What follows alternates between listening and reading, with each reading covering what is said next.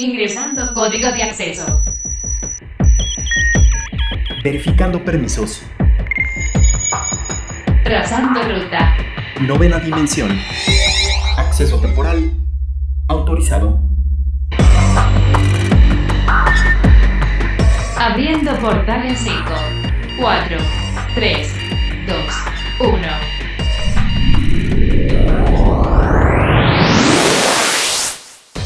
Hoy en la novena dimensión, estos son los datos que tienes que saber. Star Wars Squadrons. Estrenos de octubre de PlayStation 4. Últimos detalles del PlayStation 5 y el Xbox Series S. Nueva tarjeta gráfica Nvidia y el futuro del PC Gaming. Cobra Kai. Hola, ¿qué tal? Bienvenidos a la novena dimensión. Yo soy Carmen y me acompaña en cabina Ryuk. ¿Cómo estás, Ryuk? Hola, Car, ¿cómo estás? Muy bien, un placer saludarlos nuevamente. Recuerden que nos pueden escribir al hashtag novena dimensión o a nuestro Twitter que es arroba carpam13 y arroba Ryuk1505. Portal Gamer.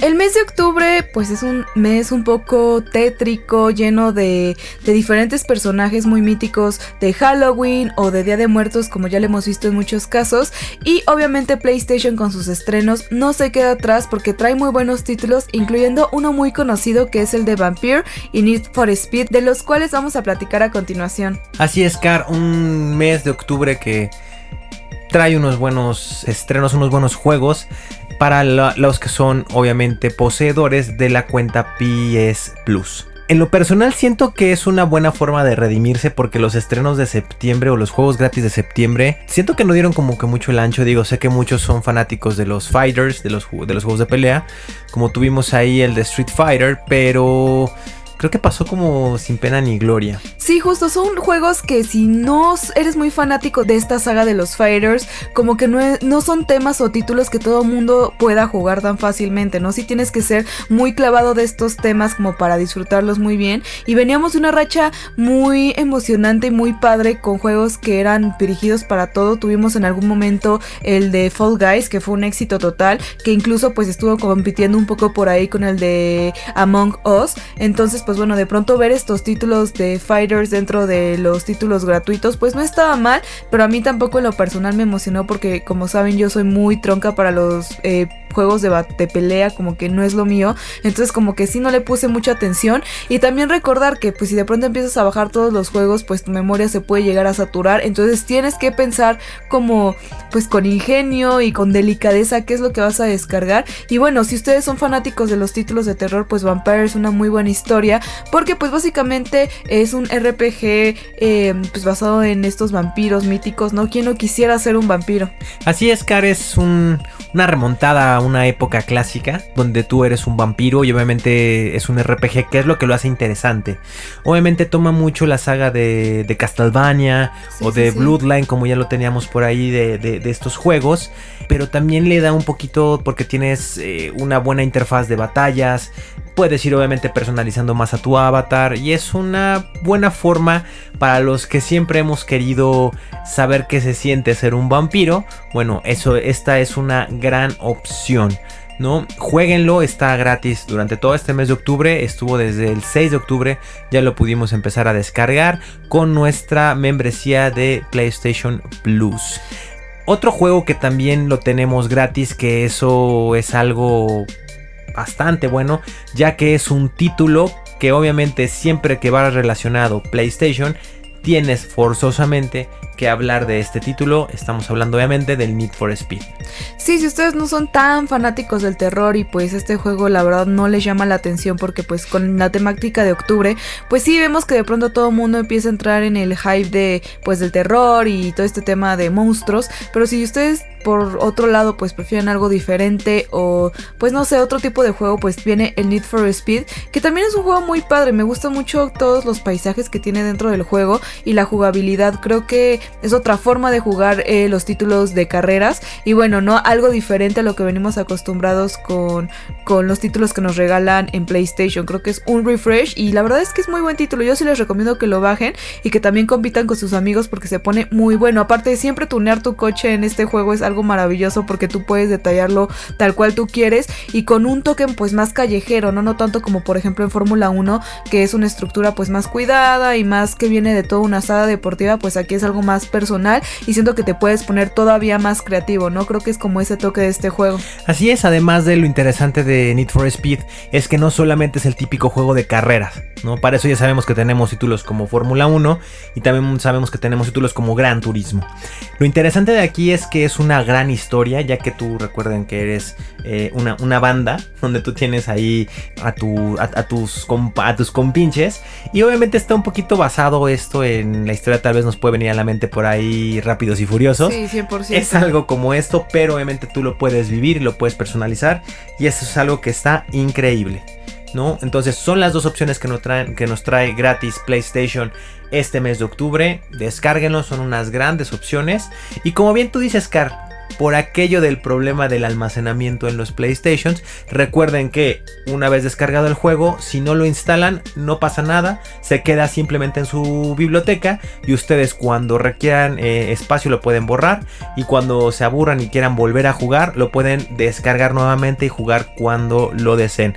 Lo interesante también es que los logros y los trofeos no se pierden cuando eliminas eh, eh, el juego. Yo no sé si sabían, pero un dato curioso de esto es que para jugar todos los títulos que tengan en su bandeja que hayan descargado con el PlayStation Plus, solo los van a poder jugar si tienen activa su membresía. Es decir, si pasa un año y ya no la renuevan, desgraciadamente déjenme decirles que no los van a poder jugar a menos que tengan pagada esa licencia, ¿no? Entonces, pues es, es un poco complicado. Yo la verdad sí pensé que se quedaban guardados eh, de por vida, no importa si pagabas, pero bueno, es lógico que no iba a ser de esta manera, ¿no? Solo como dato curioso, por si ustedes no lo sabían, ahí les paso el tip. También otro título que ya se estrenó y viene a sumarse a este catálogo de juegos para este mes es el de Star Wars Squadrons, que bueno, viene como a complementar todas las sagas de Star Wars que ya habíamos visto de todo tipo, ¿no? Tenemos los de Lego, ya han habido muchos juegos tanto para Xbox como para PlayStation y ahora un título nuevo que se suma a esta lista. Así es, Car, ya nos hacía falta un juego de la saga de Star Wars, sabemos que el último que sacaron fue el de The Fallen Order. Un gran juego en lo personal, tuvimos la oportunidad de, eh, jugarlo y de, y de, terminarlo y la verdad fue algo maravilloso porque tenía este extra también de poder diseñar tu sable, poderlo ahí personalizar, hacer algo muy interesante con tu avatar y lo más interesante obviamente era al final donde salía el buen Darth Vader.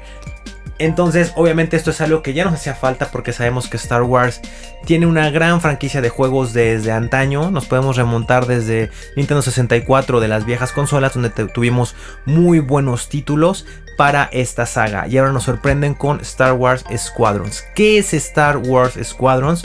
Bueno, es un juego totalmente de aeronaves. Esto es algo muy interesante. A mí me emocionó mucho cuando vi el trailer y el teaser de lanzamiento. Porque no solamente es que vas a poder pilotar una nave. Una de las cosas es que tú vas a decidir si quieres ser un piloto del imperio poder eh, pilotar estas grandes naves, los TIE Fighters que tanto nos gustan, o las naves como las que pilotaba eh, Darth Vader, o ser miembro de lo que llaman la Nueva República, ya que este juego es canon y eh, su historia se basará después de lo que es el regreso del Jedi. Entonces esto es un gran valor agregado que tiene el juego, ya que sí va a tener una continuidad y podremos saber qué sucede después de que eh, Luke Skywalker vence al emperador y sabemos que por ahí todavía tenían algunas resistencias imperiales y cómo se está restaurando todo este nuevo orden en la galaxia.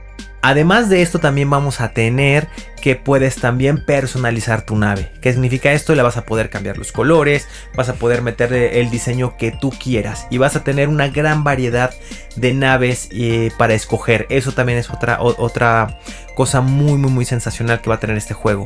Y yo creo que lo, lo que más va a emocionar no solo es esta interfaz de juego que va a ser bastante rápida, sino que también vamos a tener una compatibilidad con VR. Entonces eso va a ser algo maravilloso.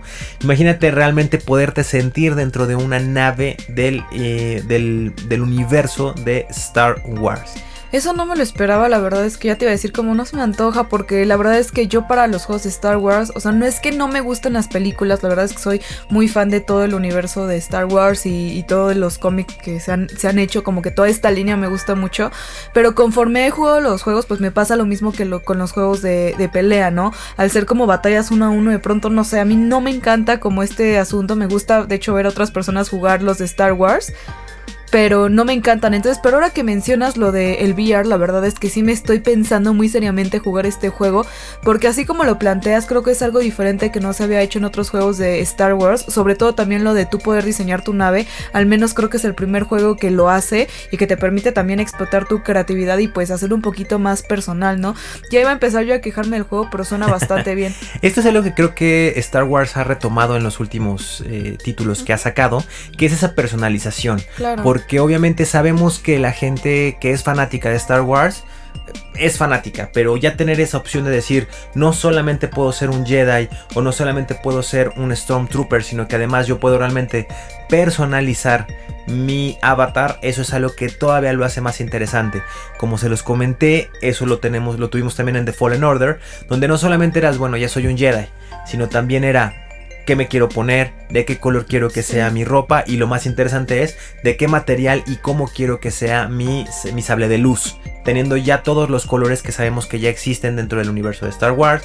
Ahí puedes coger amarillo, morado, eh, verde, una gran paleta de colores. Y también ahora tenemos esta personalización en Star Wars Squadrons. Es algo que obviamente les ha estado dando resultado y que van a seguir por, por esa línea.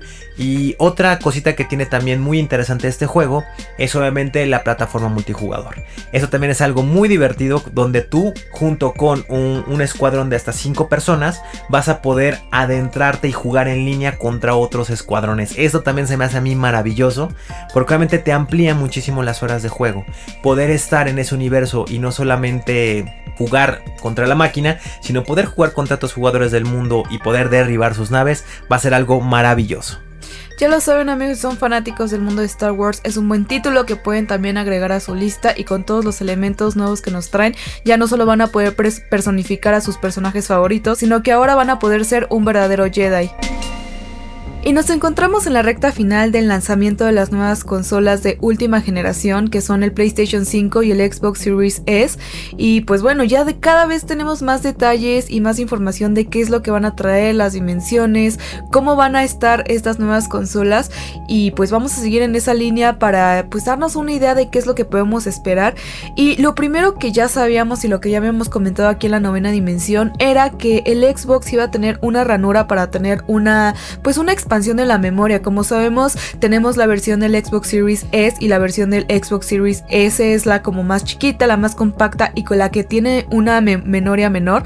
Pero también si ustedes son gamers del corazón y tienen la versión X y aún así no les es suficiente la memoria, pues bueno, Xbox ya tenía todo esto contemplado, ya lo tenía pensado y se asoció con Seagate para crear esta memoria o este complemento de memoria expansiva para podérselo poner al Xbox, algo que pues está bastante bien si lo te pones a pensar, ¿no? Como poderlo implementar dentro de tu consola y que no te estorbe tanto un disco duro, suena bien de un inicio. Desgraciadamente y lo que me parece sorprendente es que esta memoria que se está haciendo en colaboración con Seagate, que va a tener un costo de 7.999 pesos, lo cual pues bueno, no son básicamente 8.000 pesos, no creo que ese peso de sobra te alcance para un chicle o no sé, no, no sé hoy en día que pueda costar un peso, pero el tema es que es bastante costoso para hacer un, pues un disco duro, ¿no? La verdad es que es casi lo que cuesta una, una consola de nueva generación. Te podrías comprar con ese, esa cantidad de dinero una nueva consola. Pero bueno, la buena noticia aquí es que pues ya en la cuenta de Seagate anunciaron que pues ese no va a ser el precio real, que le van a hacer ahí por ahí un descuento y va a quedar en la módica cantidad de 6.199 pesos o 6.200 pesos como lo quieran ver. Y pues bueno, creo que aún así siento desde mi punto de vista que sigue siendo un aditamento bastante costoso. Me imagino que es por la tecnología de que ya viene el cartucho para que lo pongas, el diseño y la cosa. Pero seamos realistas, un disco duro externo de un terabyte te viene costando alrededor de entre 1000 y 1200 pesos, dependiendo obviamente de la marca y de varios factores. Entonces este precio realmente con eso te podrías comprar casi 8 discos duros externos. Y lo que mencionaban en Xbox es que bueno, tú puedes adquirir esta memoria o también tú puedes usar tus discos duros externos, pero pues bueno, supongo que también va a tener una mayor estabilidad un disco duro pues directamente diseñado para la consola, pero no lo sé amigos, yo en lo personal siempre he trabajado mis consolas con discos duros externos porque pues no hay como tal cual para, por ejemplo, el PlayStation no existe una extensión, entonces pues bueno, sí que de pronto sí sacan sus versiones, pero siguen siendo discos duros que puedes comprar en cualquier tienda de pues de computadoras o de cosas electrónicas, entonces no lo sé, yo siento que este disco duro está bastante exagerado tomando en cuenta que es casi el mismo precio que va a tener el Xbox Series X. Claro, en ese caso mejor te podrías comprar un Xbox Series Una nueva S consola, sí. y ahí almacenar más cosas, ¿no? O sea, sí, yo, yo también coincido en que en estas nuevas realidades, en estas nuevas tecnologías, sí se tienen costos muy elevados, ¿no? O sea, vas a las tiendas de, de- de videojuegos y buscas un disco duro externo para ampliar tu, tu almacenamiento de tus consolas y tan solo por traer el símbolo o la marca de PlayStation, Sony o de Xbox, ya te suben ahí de, de un- un- un- unos cuantos ceros considerables al precio de, de- de estos productos, ¿no? Entonces yo también estoy de acuerdo en ese punto contigo, en el que utilices cualquier otro disco duro externo eh, de almacenamiento, un tera, dos teras, hay muchas marcas de muy buena calidad para que puedas mantener tu, tu- tu almacenamiento siempre estable y obviamente puedas seguir disfrutando de tus mejores juegos, tomando en cuenta de que los juegos modernos y que ya hay varios juegos Sí. que pesan muchísimo. Sí, digo, creo que también están tomando en cuenta eso, ¿no? Que ellos nos prometen una calidad de video increíble, un sonido envolvente y toda la cosa. Y lógicamente todas estas nuevas mejoras que van a tener los nuevos videojuegos para las consolas de nueva generación, lógicamente pues van a tener un peso mayor y no sé hasta qué punto un terabyte de memoria en un Xbox te vaya a dar para tener varios juegos, ¿no? Quizás Xbox ya está previendo por ahí que de pronto no te va a dar mucho la memoria, pero también creo que pudieron haber implementado, no sé, quizás un disco duro más grande, o no estoy muy segura porque quizás vamos a terminar con un cuarto con computadora como hace bastantes años atrás, que pues justamente también el PlayStation está teniendo esta situación con las dimensiones, ¿no, Ryuk? Sí, Car, hace algunos días pudimos ver un, un- un video que presentó la página oficial de PlayStation, donde pudimos eh, conocer ya un poco más las dimensiones, un poco las características. Y lo interesante de este video es que la persona que se encontraba ahí en ese video estaba desarmando el PlayStation y nos mostraba las entrañas de la consola para que viéramos realmente lo que la hace funcionar, dónde está el almacenamiento y es algo Sí, ¿no? muy interesante. Y, y ver el tamaño, porque realmente el tamaño es considerable. Digo, tomando en cuenta del PlayStation 4 y el PlayStation 4 Slim, las dimensiones del PlayStation pues Se 5 disparan son demasiado. bastante grandes. Literal, cuando ellos dijeron que querían hacer una consola gigante o la mejor, la más grande, Lo lograron. lo lograron, ¿eh? Porque si comparamos las dimensiones incluso con la Xbox, es un tamaño bastante Sí, considerable. Si se quejaban de su caja de cartón de leche, pues bueno, déjenme decirles que el PlayStation va a estar todavía más grande y estorboso. Así es, la PlayStation 5 va a tener unas dimensiones de 39 centímetros Ufas. por 10.4 por Mm, 26 no. centímetros. O sea, ¿qué les pasa? O sea, si tú lo comparas, por ejemplo, con un con, con un PlayStation 4, el normal, ¿no? eh, el normal, con el Pro tan solo, sí la diferencia son como aproximadamente 6 o 7 centímetros Uf, de diferencia en la altura. Es un buen. De entrada, cuando ves el video, la persona que lo tiene en las manos, sí le abarca prácticamente todo el cuerpo cuando lo tiene de forma horizontal y sí es cuando dices, ¿qué demonios? Hay varias fotografías filtradas en, en la red donde incluso hay, está la PlayStation 5 en el piso de forma vertical y prácticamente te abarca la altura de un centro de entretenimiento, o sea, de un centro de entretenimiento de piso a donde está Sí, empieza sí, la sí. pantalla, no de esos centros de entretenimiento, entretenimiento pequeños. Así que gamers vayan tomando medidas. Vayan abriendo espacio en su cuarto, en su casa, poniéndole un lugar especial porque se viene grande. Se viene muy grande. Y sobre todo, si van a ser de los que quieren adquirir las dos consolas, también la Xbox Ufas. no es nada pequeña, ¿eh? O sea, No, pues Eh. justo, justo cuando salió primero el anuncio de Xbox, muchas personas dijeron, no, esa cosa está enorme, está horrible, ¿qué onda? ¿Por qué están tan grandes las consolas? Y ahora PlayStation saca, pues no sé, esta caja. Digo, también me pongo a pensar cuánto va a pesar esa cosa y cómo va a ser la caja en la que te entreguen, porque tomando en cuenta que también tienen que venir los manuales, los controles o lo que tenga que venir, pues tienen que, no sé, no me imagino esa, esa cajota que te van a entregar cuando cuando lo compres. Pues de aproximadamente la, la PlayStation 5 va a pesar 4.5 kilogramos. O sea, un bebé recién nacido. O sea, un poquito más de hecho. Un, poco- un bebé recién nacido bien comido. Exactamente. Y para que se den todavía una idea, la Xbox Series X va a medir 30 centímetros por 15 por 15. Mm, O sea, son 7 centímetros de más. No, no, 9, perdón. 9 centímetros de más. Es algo bastante considerable. Bastante.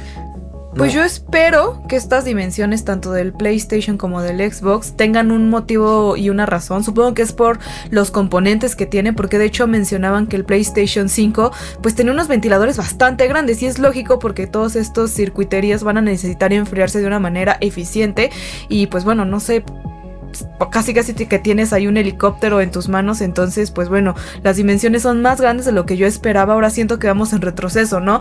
Justo platicaba que antes las computadoras eran de un cuarto entero y poco a poco conforme fue evolucionando la tecnología todo se empezó a ser más chiquito, pero de pronto empezamos con los smartphones, ¿no? De pronto eran muy chiquitos, muy bonitos y luego otra vez todos grandes, casi del tamaño de una tablet.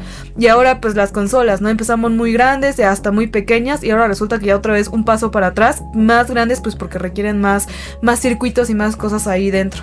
Esto puede ser algo a, considerar y que todos los gamers deben de realmente tomarlo en cuenta, ya que muchos gamers han invertido gran cantidad de tiempo a adaptar un pequeño espacio en sus cuartos o en sus salas para poder tener este espacio gamer.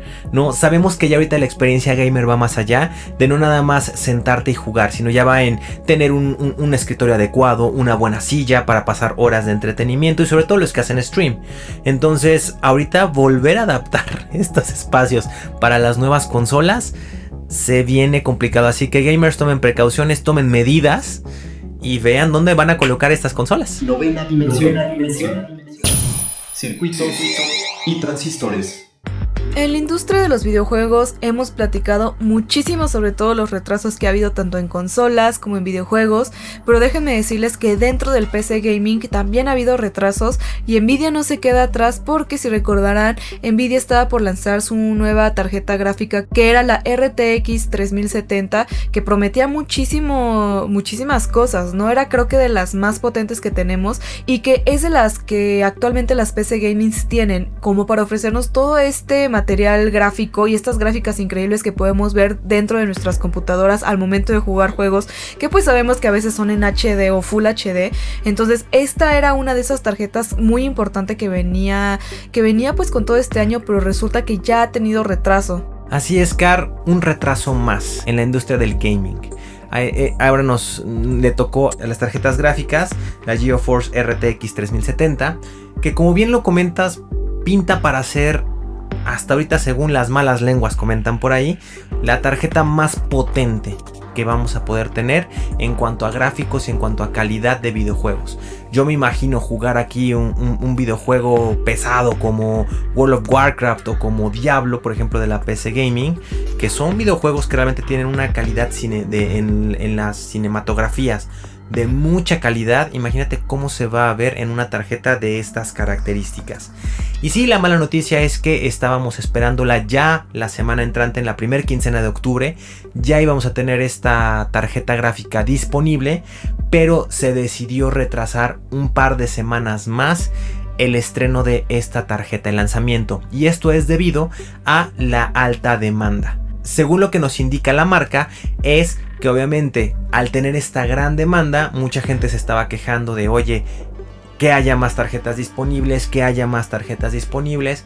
Entonces por esto decidieron retrasar un par de semanas el lanzamiento para así dar un poquito de chance a que se puedan producir una buena cantidad más de tarjetas y que la gente pueda abastecer y pueda obtener su tarjeta gráfica. Sí, la verdad es que el lanzamiento tampoco se retrasó tanto. Esto está programado para el 29 de octubre, que casualmente y curiosamente se va a lanzar en la misma fecha que va a ser el evento de AMD, que es un evento donde se va a presentar la nueva gama de tarjetas gráficas de Radeon, la RX 6000, lo cual pues bueno, no hay de pronto están las competencias. Está medio raro que hayan elegido esas- esa fecha, pero bueno, ¿no? Quizás confían mucho en su producto y pues no está nada mal dentro del gaming sabemos que no hay tan, no hay esa tanta como pelea como entre las consolas, que creo que es algo muy importante en tomar en cuenta. No la había, Car. Yo creo que estamos siendo testigos ya, como ya lo habíamos co- comentado en algunos programas muy por abajito del agua, de que ya también estamos viviendo una nueva realidad y de que podemos estar siendo testigos de que ya muchos gamers, en lugar de una PlayStation 5, una Xbox, un Nintendo Switch, decidan mejor de, eh, adquirir una PC gaming por una buena razón. De que por una inversión de un costo medio, decirlo así, podamos tener una herramienta de trabajo o de estudio y también una herramienta de diversión para poder correr los videojuegos. Entonces, esto yo creo que también se debe a que ya vamos a empezar a ver esta guerra, pero ahora en el PC Gaming. ¿Cómo va a ser ahora? ¿Qué tarjeta gráfica es mejor? Sí, pero siento que de todas maneras, este como rivalidad que hay entre consolas no es todavía tan marcada en el mundo del PC gaming, ¿no? Sabemos que, por ejemplo, entre PlayStation y Xbox y de pronto Nintendo entraban al quite y es algo que hemos visto muy común a lo largo de los años, ¿no? Como siempre es la industria del gaming con las consolas, siempre son estos tres en la pelea de a ver quién saca lo más pro, ¿no? Eh, de pronto Nintendo así como, sí, sí, peleense ustedes, no sé, como que siempre ha sido todo girando en torno a estas consolas y de pronto dentro del PC gaming solo es como de, ah, la tarjeta gráfica, la tarjeta de video, que Radeon, que Nvidia, que no sé, cada quien va sacando los suyos, pero no hay tanto esta rivalidad, ¿no? O sea, como que sí estamos viendo florecer, digamos, el gaming en computadoras, que de hecho es algo como, no sé, siento que estamos viajando un poquito al pasado, pero de una forma como muy futurista, porque justo si ustedes tuvieron oportunidad de escuchar el documental del reinado de los videojuegos que se transmitió por Ibero 90.9, ahí platicaba justo eso, ¿no? Que de pronto al inicio que comenzó todo esto de los videojuegos, inició como primero en computadoras y luego saltó a las consolas. Y pues de ahí las consolas siguieron todo su rumbo y toda la industria del gaming y de pronto las computadoras empezaron a quedar un poquito relegadas y ahora vemos el resurgimiento de las computadoras como un nuevo sistema y nuevos dispositivos para los juegos y que vienen con todo, ¿no? Son elementos que vienen muy muy fuertes y que lógicamente también tienen unos costos mucho más amplios que las consolas de videojuegos. Es un gasto más considerable, pero también el, el ga- el gasto y el costo-beneficio a la larga puede ser más Claro. grande también, ¿no? Por lo que explicábamos, de que tienes también una herramienta de trabajo al mismo tiempo. Obviamente ahorita el mercado de las tarjetas gráficas sabemos que hay dos marcas que lo están dominando, por decir ahí, o lo están liderando, creo que más bien sería la palabra correcta, que es GeForce y es obviamente Radeon.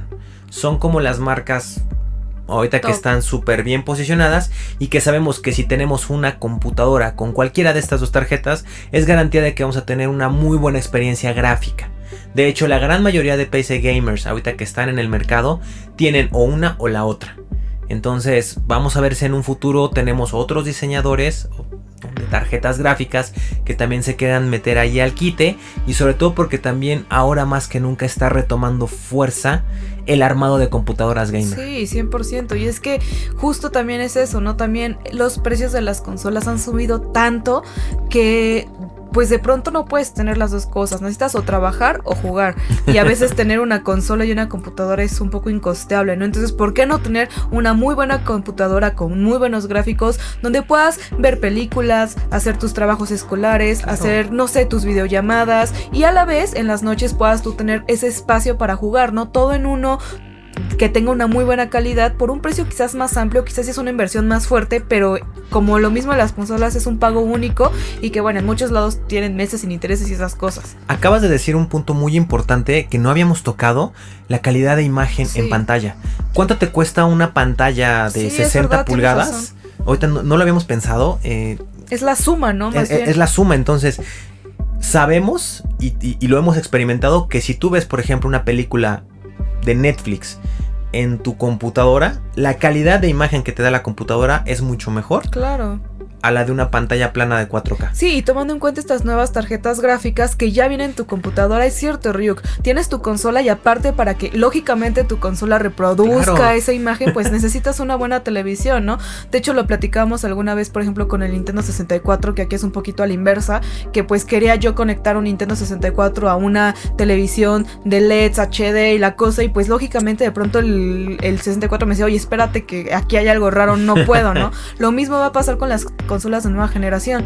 Lógicamente, si tú estás esperando tener unos gráficos 4K, pues necesitas tener una pantalla 4K. Entonces, échale cuentas, ¿no? Tu consola más tu pantalla, pues casi que es lo mismo que comprarte una PC gaming, ¿no? Claro. Entonces, esta industria, pues ahí va como muy competitiva a la par. Además de que con la PC Gaming también tienes algo muy importante que se llama portabilidad. Claro, también. Con la PC Gaming puedes irte a estudiar a otro lado y en cualquier momento puedes decir, "Ah, es el momento adecuado, tengo una señal de, de, de Wi-Fi, me puedo meter y adelantar un poco mi juego. Sí, es para verdad. descansar un poco del estudio, algo así, ¿no? En, en- cuántas cafeterías que sabemos que tienen servicio de, de, de Wi-Fi no puedes ingresar. Yo he visto muchos chicos que llegan, Sí. están ahí y se sientan a jugar Fortnite o se sientan a tener una partida multijugador ahí mismo entre ellos, tomándose un buen café y también con- con- conviviendo entre ellos, no nada más a distancia, sino también en lugares.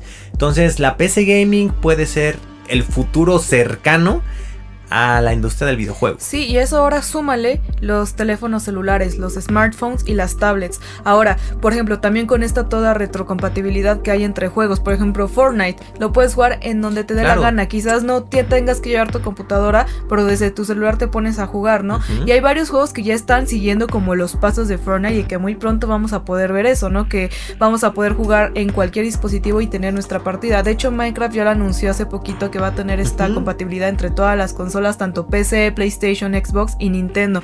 Entonces, pues bueno, aquí tenemos el futuro de los videojuegos. No sabemos quién vaya a ganar esta pelea porque está ahí muy competitiva la situación entre las consolas y las PC gaming. Así que mejor escríbanos al hashtag novena dimensión ustedes de qué team son, si el team de consolas o el team de las PCs. Y la nave de los Alien de Cápsula Geek ya se está estacionando aquí enfrente de la novena dimensión, así que es momento de escuchar qué nos traen el día de hoy.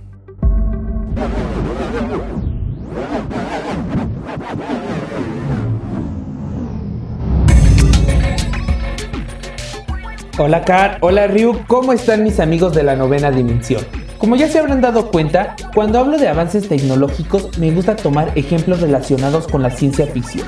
El día de hoy les quiero preguntar si recuerdan esa película llamada In Time o en Latinoamérica llamada El precio del mañana, en donde tenían un contador regresivo en la parte inferior del brazo que representaba el tiempo de vida que les quedaba, que era la moneda en esa película. Y al pagar tenías que presentar la palma de tu mano en un dispositivo. Pues bueno, una de las empresas que más ha tenido participación en el mercado y ha sido caracterizada por innovar en el ámbito de revolucionar el sistema de compra y venta, me refiero a Amazon, que empezó con una iniciativa que te dejará pagar con la palma de tu mano. Este nuevo sistema de pago llamado Amazon One puede ser la innovación más grande que ha tenido el ámbito del pago de bienes en los últimos años. Retrocediendo en el tiempo pasamos por el trueque, por el pago con sal, que evolucionó hasta el dinero como lo conocemos. Y si algunos expertos pensaban que lo nuevo eran las tarjetas virtuales o las criptomonedas, hoy será un salto más en la comodidad, porque al menos que uses un traje humano para pasar desapercibido como nosotros, es difícil que olviden su brazo en casa.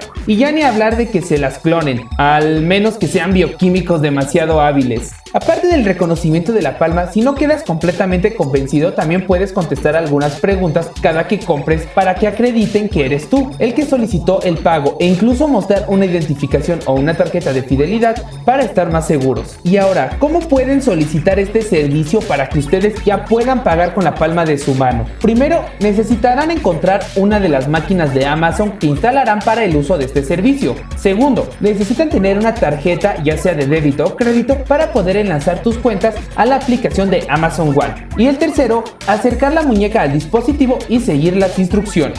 Y listo, ya podrás hacer compras en lugares donde cuenten con esta aplicación. Por el momento solo se lanzaron dos tiendas en Seattle, pero se le ve mucho futuro. A diferencia de otros temas que les he hablado, este parece que ya está a la vuelta de la esquina. Quizá para mediados del siguiente año ya se empiece a popularizar. Y bueno, terrícolas, creo que ya me tengo que retirar. Y la verdad, estoy feliz de haber tenido un espacio para contarle a las personas lo increíble que puede llegar a ser la tecnología. Y satisfecho de que en un futuro ya no tendré que salir con los bolsillos llenos. Y ustedes terrícolas que nos escuchan, cuéntenos, ¿qué opinan de este adelanto en el mercado? Recuerden que pueden comunicarse con nosotros con el hashtag La Novena Dimensión en Twitter. Y no olviden seguirnos en nuestras redes sociales, en Twitter como arroba cápsula y en YouTube como cápsula geek. Plano paralelo. Y este tema yo creo que no tiene una presentación, ya que quién no conoce o quién no sabe qué es Cobra Kai.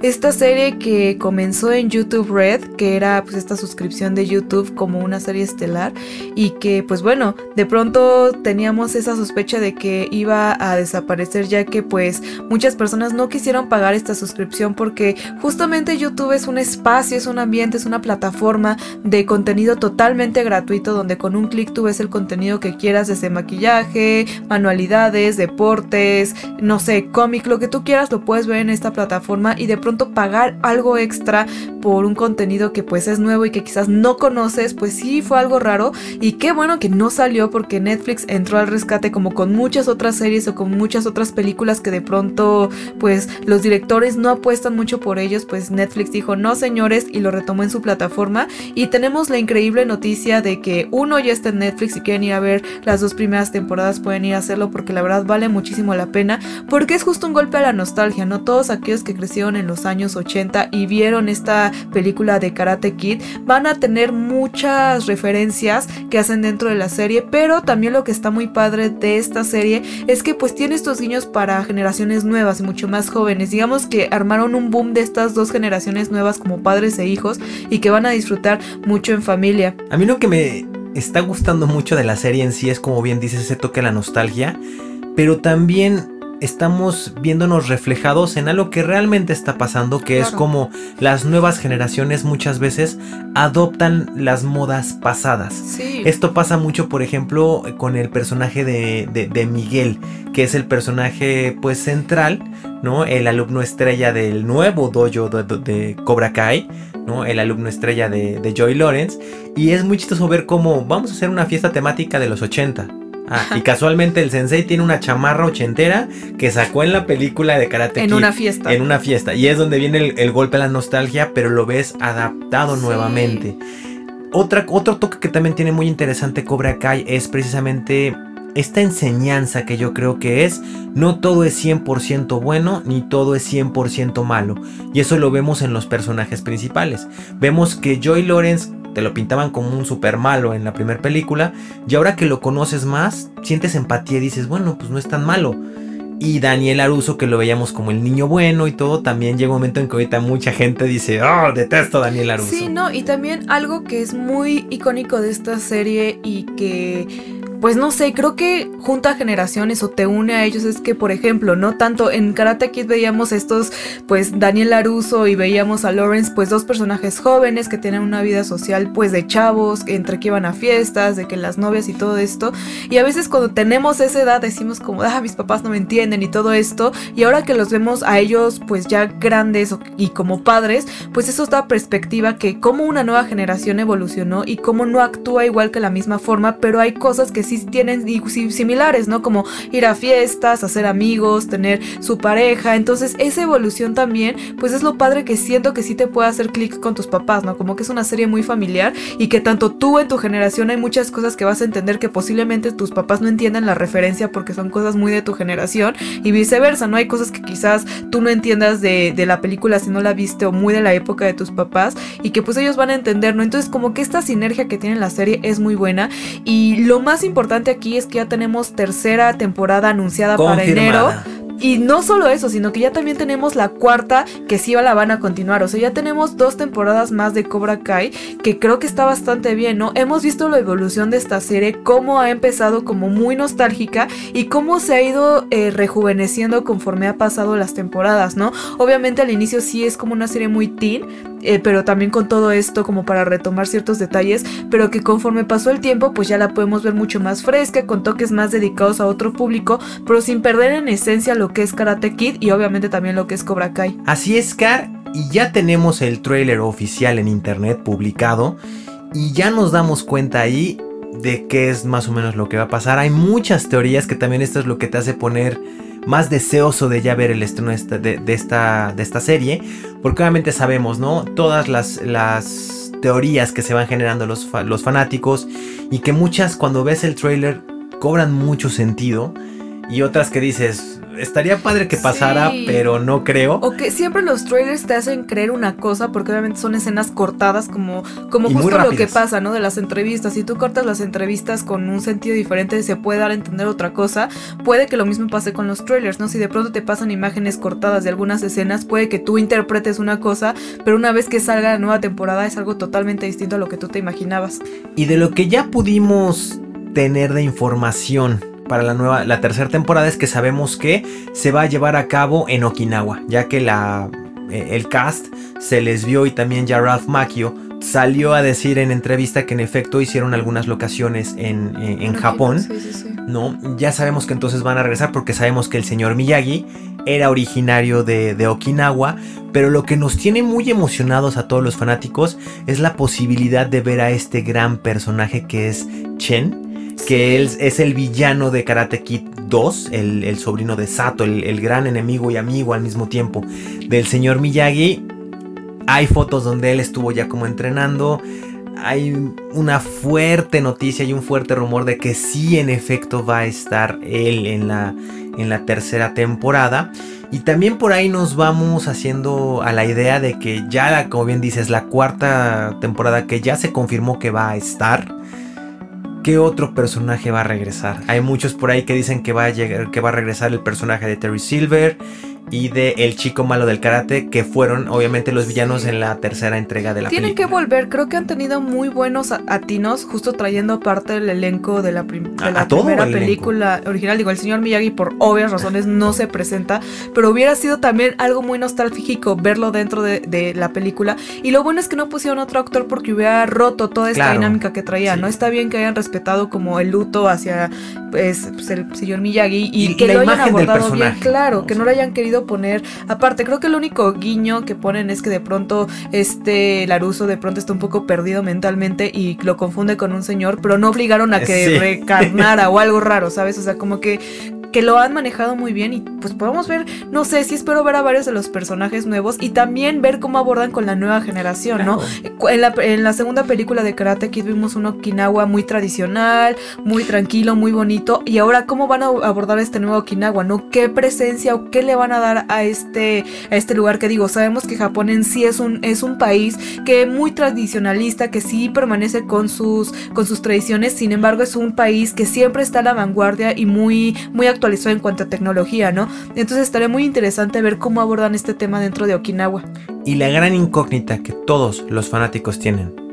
¿Regresará Ali a la, a la serie de, o reaparecerá Ali eh, a, a esta historia? Nos dieron un guiño al final de la segunda temporada. Alerta de spoiler, alerta de spoiler, ya que eh, en una de las escenas de, de- de- de la temporada 2 de Cobra Kai pudimos ver un mensaje de celular donde Ali precisamente le acepta la invitación de amistad a Joy A Lawrence de, de- de Cobra Kai Esto por se pone Facebook. interesante que todos se unan y así. Pues bueno, creo que en el trailer no vimos a Alice por ahí, ni nada referente a ella, no vimos quizás nada que nos diera a entender que era ella. Pero pues lo que sí vimos fueron adelantos, ¿no? De lo que puede ser esta nueva temporada o lo que no, no lo sabemos. Y la posibilidad de que dos intereses románticos de Daniel Aruso aparezcan en esta temporada puede estar latente, porque recuerden que también en la segunda película Daniel tiene ahí un romance con una chica local de Okinawa, la cual en teoría sí iba a venir con él, pero a la mera se quedó, entonces, ¿por qué no también puede ser un, un pequeño guiño y será interesante ver a estos dos intereses románticos en esta, eh, eh, en esta nueva temporada? Ya estamos desvariando bastante en todas las posibilidades y vertientes que pueda haber dentro de esta serie, pero mejor escríbanos ustedes al hashtag novena dimensión qué esperan de esta nueva serie o si ustedes la conocían, ya que sé que muchos no tenían idea que ya tenía tiempo esta serie porque no la vieron en YouTube, pero que ahora que la ven en, Netflix les encantó, entonces mejor ustedes coméntenos cuáles son las teorías que ustedes tienen para esta serie, quién del elenco creen que vaya a regresar o pues quién les gustaría que regresara. Y como cada semana es momento de escuchar la recomendación semanal de Cápsula Geek, que estoy segura les va a encantar.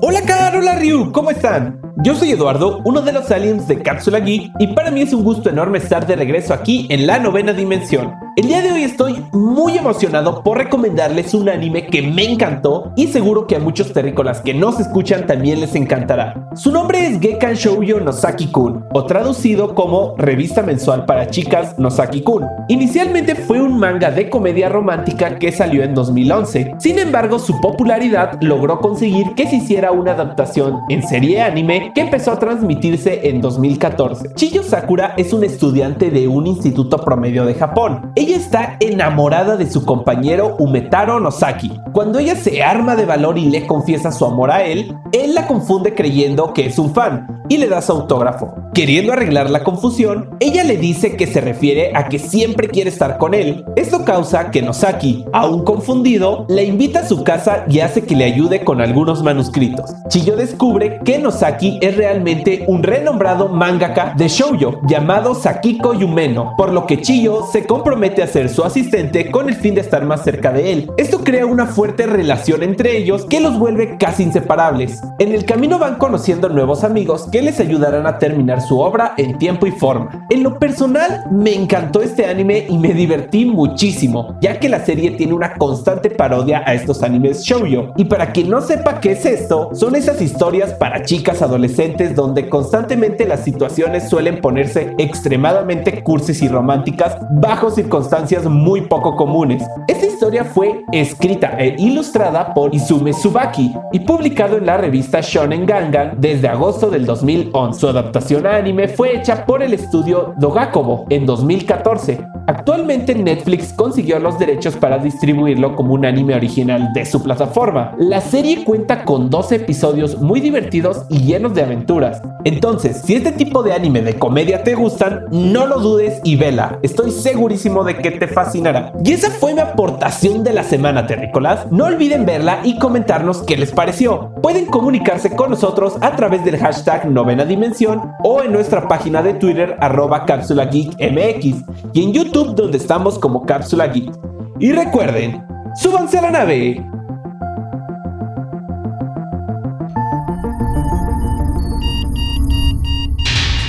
Alerta de acceso. Alerta de acceso. Novena dimensión. Novena dimensión. Alerta de acceso. Alerta de acceso. Acceso temporal. El portal está comenzando a sonar y eso quiere decir que ya está por cerrarse. Nosotros nos escuchamos mañana en punto de las 6:10 de la mañana. Bye. 3, 2, 1. Cerrando portal. Novena dimensión. Novena dimensión.